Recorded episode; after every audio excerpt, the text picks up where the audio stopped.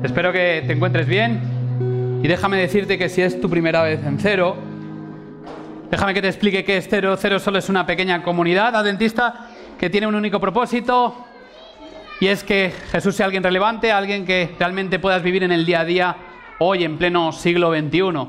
Y como sé que te gusta mucho jugar, porque somos como niños y nos gusta jugar, he preparado un juego para ti.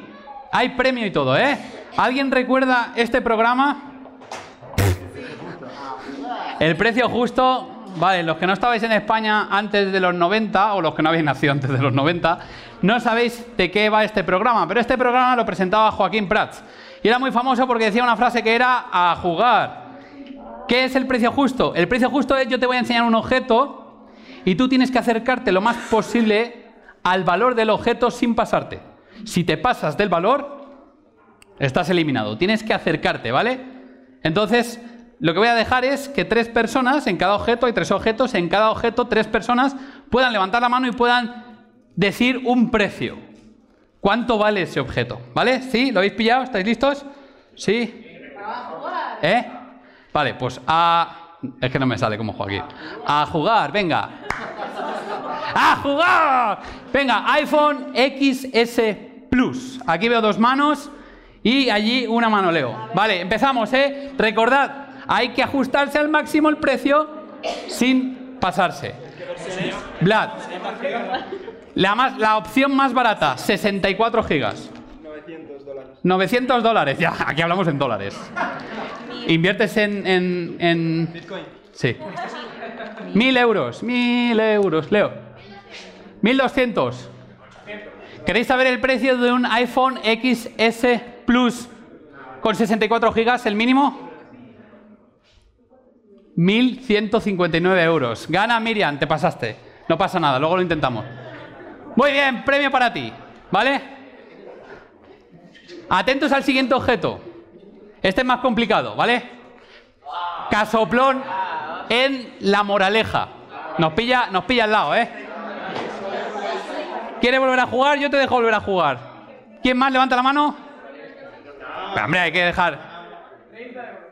Vale. ¿Dices el precio? ¿Eh? ¿5 millones? Vale. Un millón setecientos mil. Setecientos mil euros. Diez millones. Yo no sé si habéis visto la pedazo de casa que es. O sea, yo creo que igual desde ahí no se percibe y parece pequeña. Pero quiero decir, el bloque de edificios donde yo vivo es más pequeño que esto. O sea, es, enorme, ¿vale? Os digo el precio real. Lo podéis ver, ¿eh? Es tan idealista, sin hacer propaganda idealista. No trabajo ahí. 18.750.000 euros. Para ti. Muy bien. Veo que vais un poco... Os voy a poner algo fácil, ¿vale? Algo de uso cotidiano, algo que casi todos hemos tenido que comprar alguna vez, ¿vale? Menos los millennials y los Z que no compran de estas cosas. ¿Preparados? ¿Listos? Ya. Nieve no es. ¿Cuánto vale un kilo de sal? Eh, levantamos manos. Venga, una, dos y tres. Venga, Guillermo. 39 céntimos. 39 céntimos. 60 céntimos. 50 céntimos. ¿Queréis saber el precio? Bueno, mi fuente es día, ¿vale? Igual en el corte inglés vale más, pero, pero en el día un kilo de sal vale 20 céntimos. O sea que te has pasado. Os habéis pasado. Muy bien. Pues el caramelo no se lo ha llevado nadie, así que... Bueno, se lo vamos a dar a Guillermo, aunque se ha pasado. Muy bien. ¿Os habéis dado cuenta que muchas veces, dependiendo de lo que cuesta un objeto, un producto, decidimos si lo compramos o no? Es decir, cuando vas a comprar un iPhone, dependiendo del valor que cueste el iPhone, te planteas comprar uno u otro. ¿Os imagináis un capítulo de Black Mirror que hay fuera de esto? Tú encuentras a una persona y de repente en la cabeza de la persona, igual, igual no estamos desencaminados y sacan un día un capítulo de esto. en la cabeza de una persona sale el valor de lo que te va a costar esa relación. ¿Vale? Así que cuando vamos buscando pareja, imaginaos que sale un valor aquí, como en dólares, diciendo, esta relación te va a costar mil dólares, cinco mil dólares, diez mil dólares o euros, que para eso estamos en Europa. ¿No sería interesante? ¿No sería interesante que cuando tú fueras a conocer a una persona supieras el valor que te va a costar, que tienes que invertir para relacionarte con esta persona? Sería extraño, ¿no? Tú estás diciendo, ostras, se te está yendo la pinza un poco. Quizás me está yendo la pinza, pero en realidad no estamos haciendo nosotros lo mismo en esta sociedad. Cuando conocemos a una persona, cuando nos enamoramos, nos enamoramos, cuando queremos entablar una relación con otra persona, no planteamos de un lado las expectativas que significa conocer a esa persona y nos damos cuenta de si vale la pena el esfuerzo y el sacrificio para amar a esa persona. Incluso cuando ya estás en una relación, ¿no te das cuenta que muchas veces valoras lo que te quiere esa persona por las cosas que hace por ti? De manera que llegas a la conclusión de que no te quiere si no hacen nada por ti. El valor cae si no sientes que esa persona está haciendo algo por ti. Seguimos en la serie Amar en tiempos revueltos. Porque amar cuando todo va bien es muy fácil. Pero amar cuando las cosas no van bien o amar cuando hay problemas es lo difícil. Y a mí me gustaría leerte un texto. Vamos a estar todo el rato sobre esto, ¿vale? No, está proyectado, solo puedes cerrar los ojos o abrirlos, me da igual, pero puedes permanecer a la escucha de esta historia que es la que nos vamos a basar hoy. Es una historia de Jesús que se encuentra en el capítulo 6 de Juan y son solo 13 versículos. Así que yo te voy a ir contando poquito a poco lo que pasa en esta historia, ¿de acuerdo? Dice, después de esto Jesús fue al otro lado del mar de Galilea, el de Tiberias, y lo seguía una gran multitud porque veían las señales que hacía en los enfermos.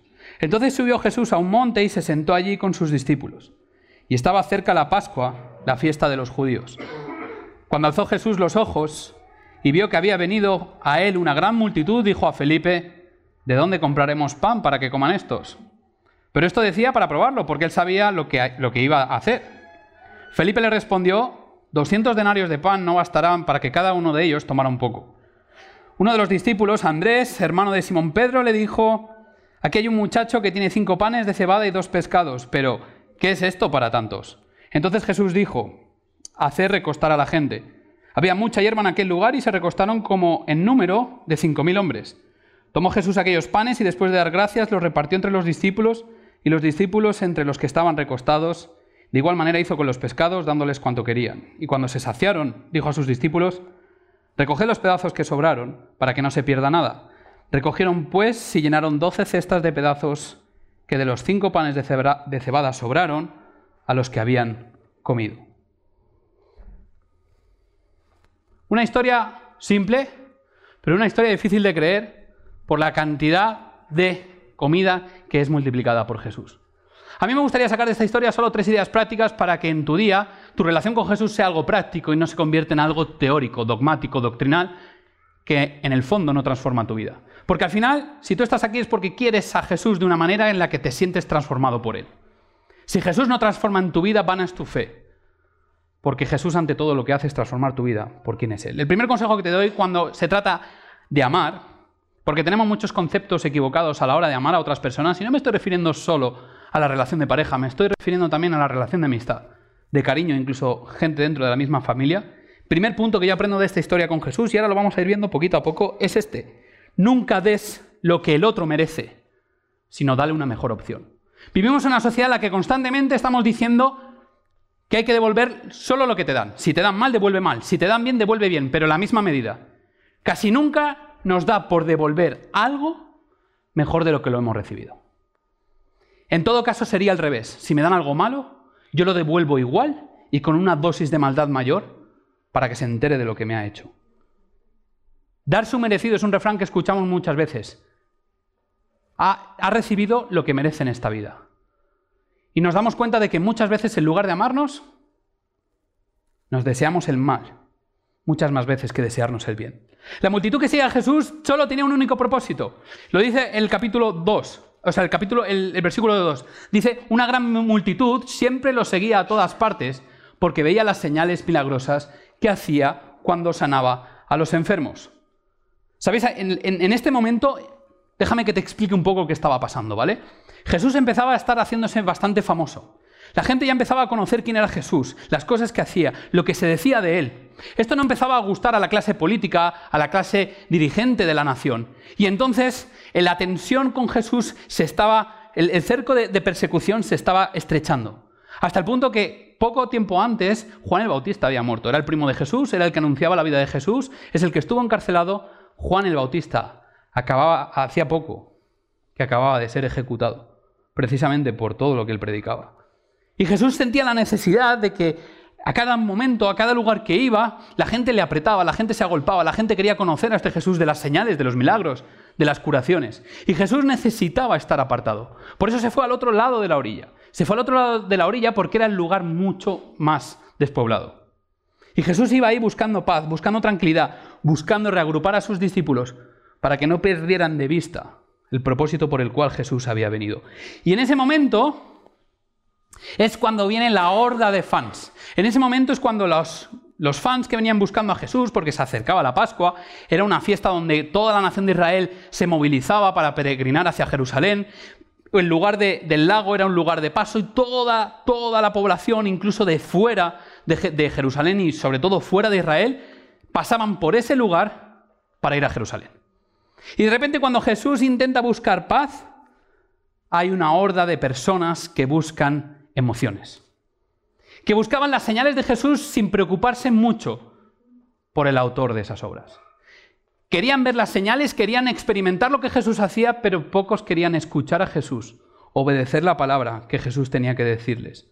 Gente que solo buscaba el beneficio físico, una curación, una resurrección, ¿por qué no? Era el, el plus del milagro, una alimentación, cualquier cosa con tal de llevar una vida mejor. Pero pocos estaban interesados en una salvación espiritual, en un enriquecimiento espiritual. Pero es que en el versículo 14 dice la gente, al ver la señal milagrosa que Jesús había hecho, exclamó, no hay duda de que es el profeta que esperábamos. Creo que entiendas muy bien por qué buscaba la gente a Jesús. Creo que entiendas muy bien porque vas a entender la manera en que Jesús ama. Y si tú quieres ser cristiano o te interesa algo de Cristo, tienes que entender quién es Jesús y tienes que entender cómo ama Él a las personas. Esta gente lo único que buscaba Jesús era el milagro barato. No porque fuera fácil de hacer, sino porque era lo único que estaban buscando. Es como cuando nosotros venimos y buscamos experiencias, sensaciones, emociones. ¿Es eso lo que buscamos de Jesús? Esta gente buscaba esto. Buscaba alimentación, buscaba fuegos artificiales, buscaba maravillas. Y de hecho, cuando ven el milagro, el pedazo de milagro que es alimentar a 5.000 hombres y probablemente un número igual de mujeres y el doble de niños, probablemente estamos hablando entre 15.000 o 20.000 personas, cuando Jesús hace ese milagro, la gente dice, ¡fua! Es flipante. Hay que hacerlo rey. Si Jesús es rey, nos va a dar de comer gratis, nos va a curar gratis, o sea, el estado de bienestar en una persona, seguridad social gratis, eh, comida gratis, aquí vamos, cualquier, cualquier país que tenga ideales comunistas es una basura al lado de lo que Jesús podía hacer en la mente de esta gente. Jesús solo que, o sea, la gente solo quería a Jesús por lo que les podía ofrecer, no por quién era Jesús. No querían a Jesús como rey, por quién era Jesús o por lo que decía sino por lo que Él podía hacer en las vidas de los demás. Teniéndolo como proveedor de comida, de salud y de fiestas, no se me ocurre mejor rey, mejor profeta. La multitud seguía a Jesús con un fin totalmente egoísta. Solo buscaban de Él lo que les interesaba. Y quisieron hacerlo rey.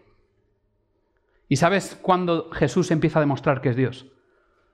Cuando cualquiera de nosotros, seguidos por una multitud enorme, en el momento en que nos quieren hacer rey, en el momento en que te quieren hacer famoso, todos hubiésemos aceptado. Cualquier influencer se moriría por aceptar lo que a Jesús le ofrecieron, lo que a Jesús casi le forzaron. Le obligaron prácticamente a ser rey y Jesús pudo haber en ese momento aceptado.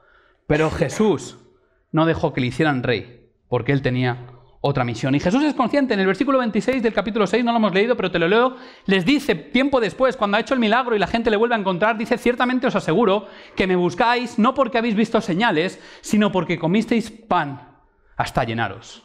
Comisteis pan hasta saciaros. Jesús es consciente, me estás siguiendo por, lo que te doy, me estás siguiendo por el pan, que es muy rico, es de avena, es de cebada, eh, está muy bien, es muy saludable, tardas mucho en tener hambre, es healthy, es orgánico, es bio, te gusta mucho todo lo que te doy, pero en el fondo tú me estás siguiendo por lo que te doy, no por lo que yo realmente te quiero ofrecer. Y a veces me pregunto cómo amamos nosotros. ¿Cómo amas tú? ¿Amas desde el lado de la multitud? ¿Amas buscando solo el interés o el beneficio que vas a sacar de la persona a la que estás amando? ¿Amas a la persona tal y como es o siempre estás poniendo en una balanza qué sacas tú a cambio en las relaciones en las que te entregas? ¿Trabajas tú en tu trabajo de esta manera? ¿Solo doy lo que me dan? Si no me gusta cómo me tratan en el trabajo, ¿devuelvo el mismo mal que me han dado? ¿O intento mejorar la cadena de favores o la cadena de acciones? ¿Sabes? Muchas veces amamos, hay un árbol, ¿vale? Existe un árbol de las emociones que se llama ¿Cuál sería la manera en que tú amas? Porque muchas veces nosotros amamos con las emociones y las emociones son como esas hojas que cuando llega el otoño se van. Muchas veces nosotros amamos con la superficialidad y de modo efímero a las personas. ¿Cuántas veces te has encontrado con una pareja que dice después de algunos años, se nos acabó el amor? ¿Y desde cuándo se acaba el amor? Un día me levanto, estoy triste y entonces me doy cuenta que la persona que tengo a mi lado ya no es la que quiero, ya no es la que escogí. Un día me levanto y porque tú me has hablado mal, me doy cuenta de que ya no eres mi amigo, de que todo era una farsa. ¿No os dais cuenta de que muchas veces estamos más influenciados por las películas y las series que vemos que realmente por el concepto de amor real? ¿Hasta qué punto eres capaz de amar a una persona por principio o eres capaz de amar a una persona por sentimientos o más bien por emociones? Porque cada vez el ser humano está más expuesto a vivir la vida de una manera emocional, de una manera experimental. Nos obsesionamos con viajar, como si viajar fuera lo más. Y nos damos cuenta de que al final somos presos de nuestra propia obsesión de viajar. Yo lo veo en Instagram, la gente eh, no solo ya postea, y seguramente tú lo hagas, pero bueno, como hay cariño, pues te lo digo. Eh, no solo postea cuando están en un país a tomar viento de España, sino que incluso tiempo después, hasta seis meses después, siguen posteando como si estuvieran ahí. Es como una necesidad no solo de experimentar viajes, sino de enseñar al mundo que tú viajas un montón. Pero muchas veces el estrés que provoca preparar la maleta, deshacerla, lavar la ropa, nunca compensa incluso el viaje que hacemos. Vivimos obsesionados con hacernos fotos en los lugares de moda para comer. A lo mejor soy yo y que los algoritmos de Instagram me tienen calado ya, pero cada vez que hago Instagram solo me sale comida. O a lo mejor es culpa vuestra porque solo os posteáis en lugares de comida. Pero es increíble cómo, cómo buscamos la experiencia. ¿Cómo buscamos llenar un vacío que tenemos con cosas que son efímeras y que tardan poco? Pocas veces amamos de corazón. Pocas veces devolvemos una sonrisa cuando nos miran mal. Pocas veces saludamos a una persona cuando no me dirige la palabra. Pocas veces lanzamos una palabra amable a las personas que me critican. Es más fácil ser el justiciero del oeste. Es más fácil imaginarnos con dos pistolas e ir crucificando a la gente o, como dice mi hijo, pistoleando a la gente. Es más fácil cerrarle la puerta a la persona que has decidido que no te interesa. Y no estoy hablando de personas tóxicas, no estoy hablando de dejar que todo el mundo te, te toxifique, no estoy hablando de esto, pero estoy hablando de que nosotros a veces decidimos no amar a las personas, las crucificamos, las sentenciamos y las etiquetamos. ¿Sabéis? La multitud no venía, no venía a, recibir una restauración de sus relaciones rotas. La multitud no venía a que Cristo les hiciera sentirse mejor consigo mismos. La multitud venía a saciarse solo por el pan. Y ahora déjame que te haga una pregunta. ¿Qué hubieses hecho tú si hubieses sido Jesús? ¿Qué hubieses sido tú si te hubieses dado cuenta que la gente venía a ti por interés? ¿Qué hubieses hecho tú si te hubieses dado cuenta que la gente solo busca de ti algo superficial, algo físico? La pregunta está clara y la respuesta también. Normalmente cuando vemos que la gente nos busca por interés, le damos puerta y no queremos volver a saber nada porque les llamamos convenenciero, interesado, etc. ¿Sabes lo que hizo Jesús? Darles lo que pedían. Pero espérate, porque además el segundo punto, ¿vale? Si quieres amar como Jesús, para resolver un problema tienes que darlo todo. Muchas veces en términos de amor nos bloqueamos y, y pensamos que no hay solución. Cuando una relación está mal, cuando una pareja está mal, cuando un matrimonio está mal, muchas veces entramos en una espiral destructiva negativa en la que parece que no hay solución. Parece que cualquier paso que demos, cualquier cosa que hagamos, solo va a revertir en empeorar la situación de la relación. Y esto es lo que pasa. Frente a la actitud de los discípulos que decían, pero ¿y cómo lo vamos a hacer? Hay una situación muy interesante y la vamos a ver en el versículo 9 del capítulo 6. Dice, aquí hay un muchachito que tiene cinco panes de cebada y dos pescados. Pero ¿de qué sirven ante esta enorme multitud? Y a mí me gustaría que pusieras de una balanza el lugar de los discípulos. Los discípulos estaban todo el rato diciendo, ¿cómo le vamos a dar de comer? Mira, no tenemos pasta, ¿vale? Porque la pasta necesaria, los 200 denarios, eran como 8 meses de trabajo. No tenemos pasta para pagar comida a toda esta multitud. Número dos, Jesús, que no te enteras nuestra racionalización, ¿vale? De, super ser humano. Número dos, no hay puestos en la zona que vendan pan y pescado como para alimentar a toda esta multitud. E incluso cuando un niño viene y nos da lo poco que tiene, esto no sirve ni para una espina por persona. Pero del otro lado está el niño. Y a mí me encanta ese niño, porque a veces solo un niño puede desbloquear la situación. Un niño que seguramente en su mente también supiera, no es tonto, también, también sabía que cinco panes y dos peces no eran nada. Seguramente ese niño traía la pesca de su papá o de su mamá o de él mismo en ese día. Traía todo lo que había aportado, todo lo que había conseguido en ese día. Y ante una situación problemática, ante una situación sin salida, la solución del niño es poner en manos de Jesús todo lo que tiene. Y a veces me pregunto cuántas veces nosotros en una situación rota ponemos todo lo que tiene, todo lo que tienes, todo lo que tengo en manos de Jesús. La historia continúa, 6, 5 y 6. Bueno, vamos un poco adelante. Dice, enseguida vio Jesús una gran multitud venía a su encuentro. Dirigiéndose a Felipe le preguntó, ¿dónde podemos comprar para alimentar a esta, toda esta gente? Felipe contestó, aunque trabajáramos meses enteros, no tendríamos el dinero suficiente para alimentar a toda esta gente. Pero este niño no estaba del lado de las excusas de los discípulos. Estaban en el lado de la fe, en el lado de la pureza, del amor. Y esta es la pregunta que tengo para ti. ¿Tienes la mentalidad de Felipe o tienes la mentalidad del niño? Porque muchas veces parecemos valencianos del norte, parecemos gente que está agarrada a todo lo que tenemos y no queremos soltar porque lo que tenemos es muy preciado. E incluso cuando intentamos relacionarnos con otras personas, valoramos constantemente qué nos va a costar, qué vamos a perder, en lugar de qué podemos ganar. Y cuando pensamos en qué podemos ganar, siempre estamos pensando en cosas propias, en beneficio propio, nunca en beneficio común. De manera que hoy en día las relaciones son egoístas. Sin embargo, el niño, si no estaba con sus padres, probablemente haciendo este gesto, se estuviera exponiendo a la bronca de papá y mamá por traer el alimento para ese día, quizá para toda la familia. Todo ese alimento entregado para una causa imposible. ¿Cuántas veces tú dices, es que no vale la pena, no, no quiero continuar más, se acabó este matrimonio. ¿Cuántas veces dices, es que este tío me mira mal o esta tía me mira mal, es que no podemos ser amigos, es que se acabó, no merece mi amistad? ¿Cuántas veces nosotros no ponemos toda la carne en el asador?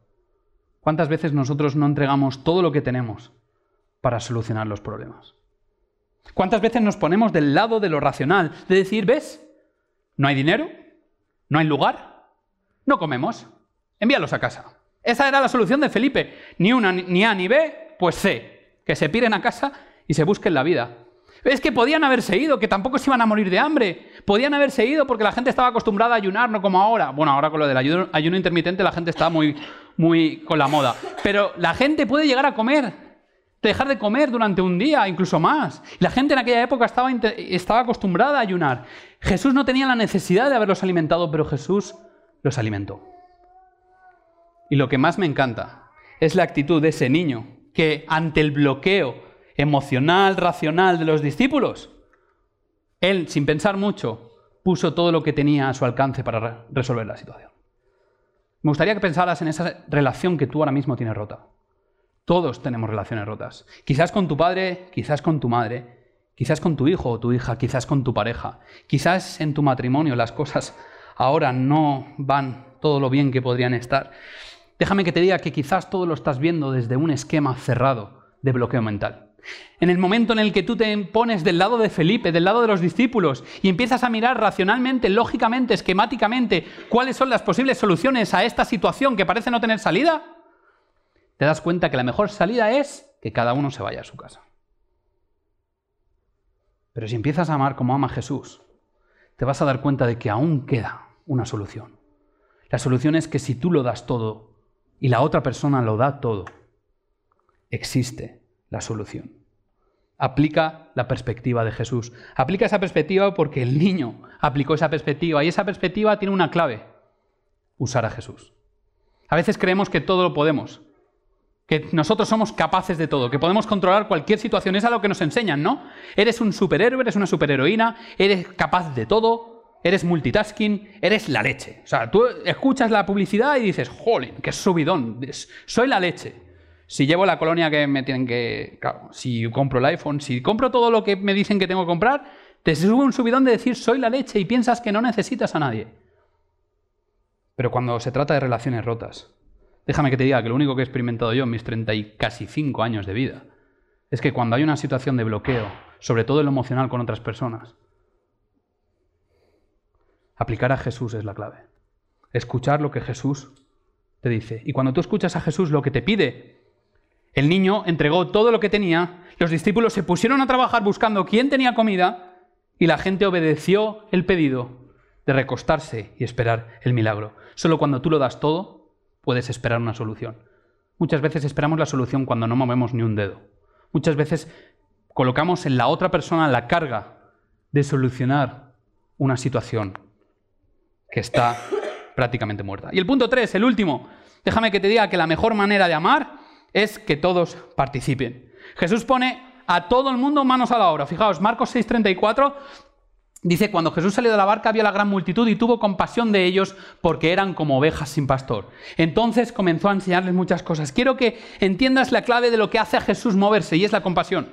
Tú hubieses mirado a la multitud y hubieses dicho, malditos convenencieros egoístas interesados.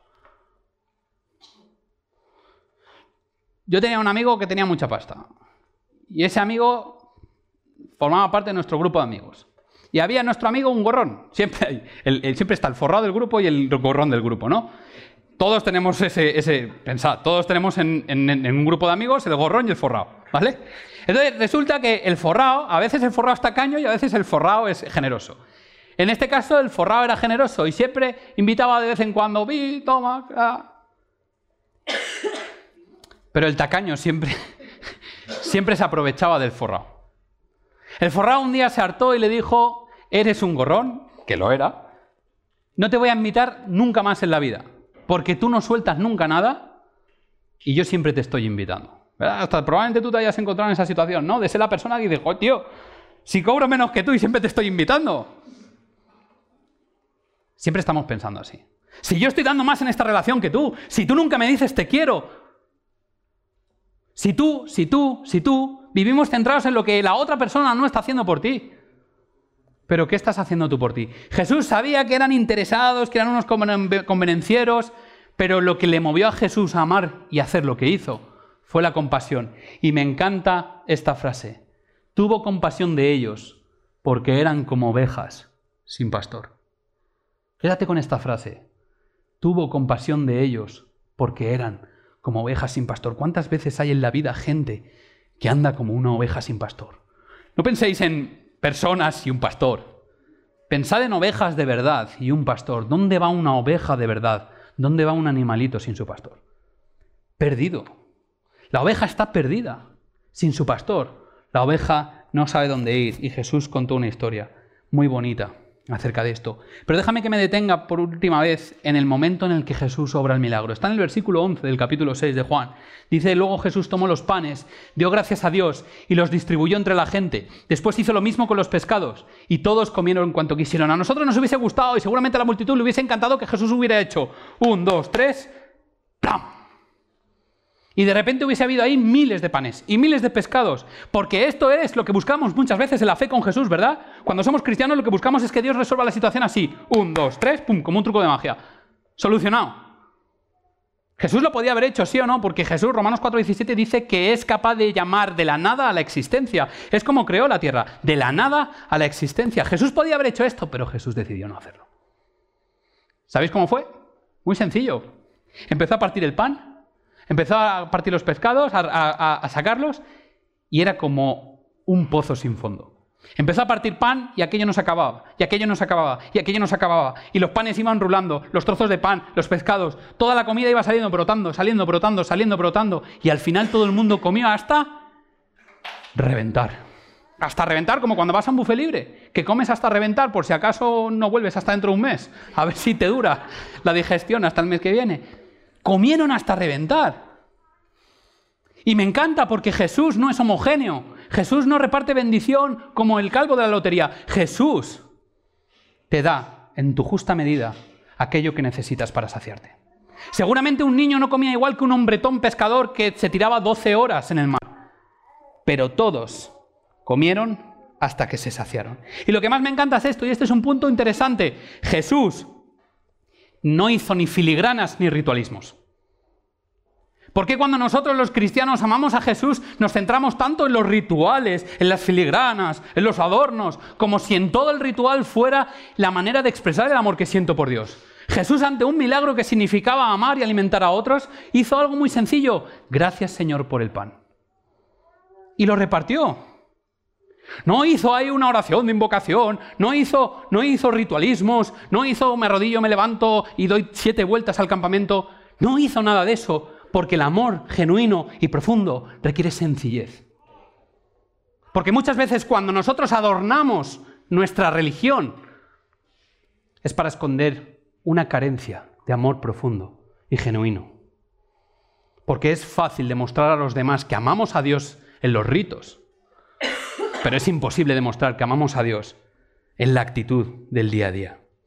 Jesús puso todo en manos de las personas y requirió que todo el mundo le ayudase a obrar el milagro. Jesús tiene pensado un milagro, ¿sabes? Jesús tiene pensado un milagro, o tiene pensado muchos milagros, pero Jesús tiene, tiene un problema, que le gusta contar con la gente. La gente le falla, sí, la gente le busca por interés, también, tienes, tienes razón, pero Jesús tiene ese problema, que quiere contar con la gente, no lo necesita, pero ha decidido hacerlo. Y da la casualidad de que tú eres gente, tú eres persona. Y Jesús ha decidido contar contigo para lo que quiere hacer. ¿Sabéis? Hace tiempo, a mí me, bueno, me sigue gustando el fútbol, pero hace tiempo jugaba bien. Ahora ya no sé ni cómo juego porque hace mucho tiempo que no lo intento. Pero recuerdo que estaba jugando en el equipo de mi pueblo, ¿vale? El equipo de mi pueblo no lo voy a nombrar porque es demasiado... No lo pronunciaré en este lugar, el nombre de mi pueblo. Pero el nombre de mi pueblo en Valencia eh, estaba en una división que no estaba mal, era regional preferente, luego está tercera división, ¿no? Yo tenía 16 años y jugaba en el juvenil del equipo.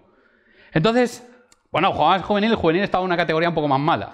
Digamos casi la última categoría de todas las que hay en juveniles. Pero resulta que un día el entrenador del primer equipo vino al juvenil a ver el entrenamiento. Resulta que quería llevar uno o dos chavales para el partido importante que tenían. Porque era un partido importante, se jugaban el título. Y recuerdo cómo al finalizar el partido, mi entrenador, no el del primer equipo, el juvenil, me llamó y me dijo, escucha, el entrenador del primer equipo quiere hablar contigo. ¿Sabéis ese momento en que te sube toda la sangre? Yo no sé dónde sale, pero te sube. Bueno, claro, a lo mejor si no gusta el fútbol dices, pues qué pringado. Pero a mí, con 16 años, el fútbol era mi vida, mi pasión, todo. Me subió la sangre desde los pies hasta el corazón, la cabeza, me volví a bajar. Y decía, ¿qué querrá? ¿Qué me va a decir?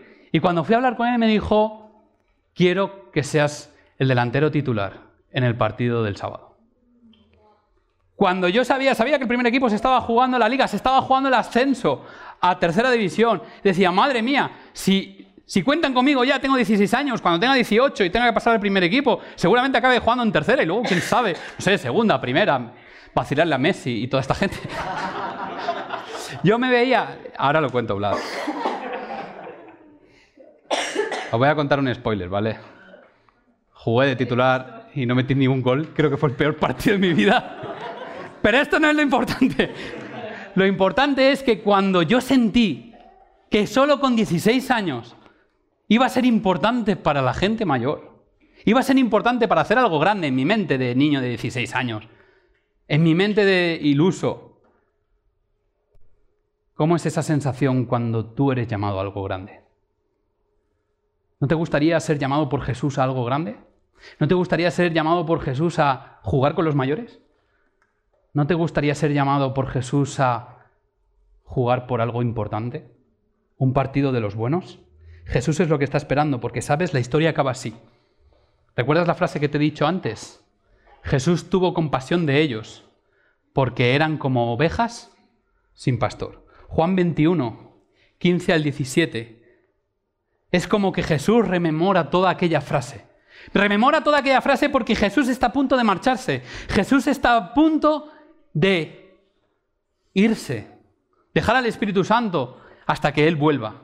Y Jesús antes de marcharse quiere dejar algo importante en el tintero. Quiere dejar algo importante a esos discípulos que quizá no entendieron cómo actuó Jesús frente a toda la multitud. Porque al final lo que a Jesús le movió a hacer algo fue el amor que sentía por la gente. Fue la compasión. Y no fue el interés ni el beneficio propio. Porque Jesús nunca obró un milagro para beneficiarse a sí mismo. Así que en un momento dado, justo antes de marcharse, a su gran amigo Pedro le dice algo súper importante. Y está en estos dos versículos. Después del desayuno, Jesús le preguntó a Simón Pedro, Simón, hijo de Juan, ¿me amas más que estos? Sí, Señor, tú sabes que te quiero. Entonces, apacienta a mis corderos, le dijo Jesús. Jesús repitió la pregunta, Simón, hijo de Juan, ¿me amas? Sí, Señor, tú sabes que te quiero.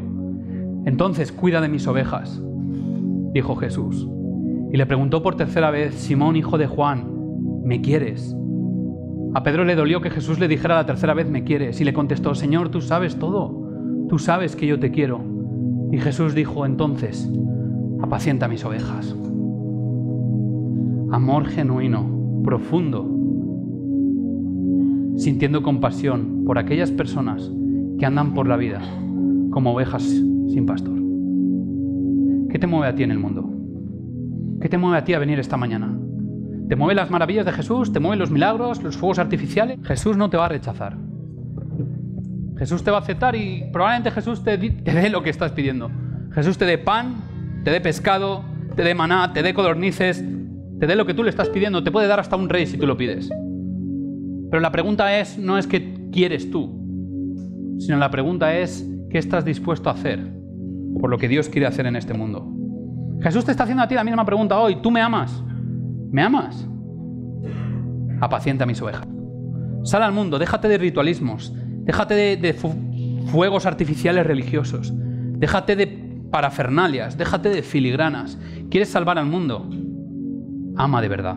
Apacienta mis ovejas, cuídalas, protégelas, alimentalas. Devuelve más de lo que te dan en positivo. Cambia el mal por el bien. Da todo lo que tienes para solucionar las cosas, ya sea en tu trabajo, en tu vida, en el amor.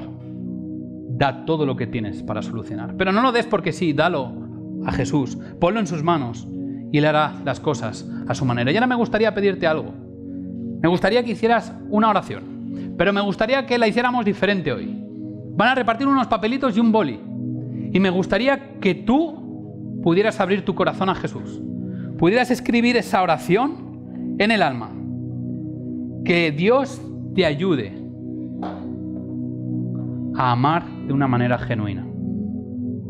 Que Dios te ayude a buscar no los pescados, no los panes, no un rey, no un profeta, que Dios te ayude a encontrar, a buscar aquello que realmente necesitas, que es amor genuino.